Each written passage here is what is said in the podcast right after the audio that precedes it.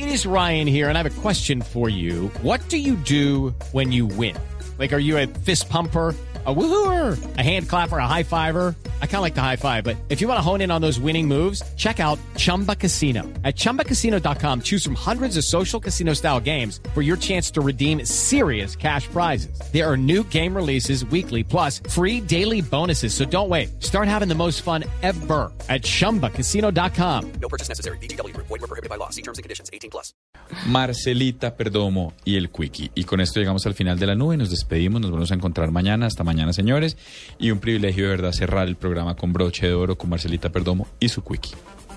Buenas noches a todos. Buenas noches a todos. Soy Marcela Perdomo y este es el Quickie Tecnológico de hoy. A new era has begun. Una compañía tecnológica israelí lanzó al mercado una nueva aplicación para móviles que permitirá a las personas poder guiarse por centros comerciales, parqueaderos, hospitales o aeropuertos gracias a un GPS para espacios cerrados. La aplicación llamada Insight recopila imágenes en tiempo real a través de la cámara y localiza dónde se encuentra el individuo gracias a otros sensores del teléfono inteligente que permiten guiarlo con exactitud a su destino. La empresa desarrolladora de Insight aseguró que la aplicación garantiza una precisión absoluta y que aunque por el momento se encuentra en un periodo de prueba, estará completamente disponible desde el mes de mayo.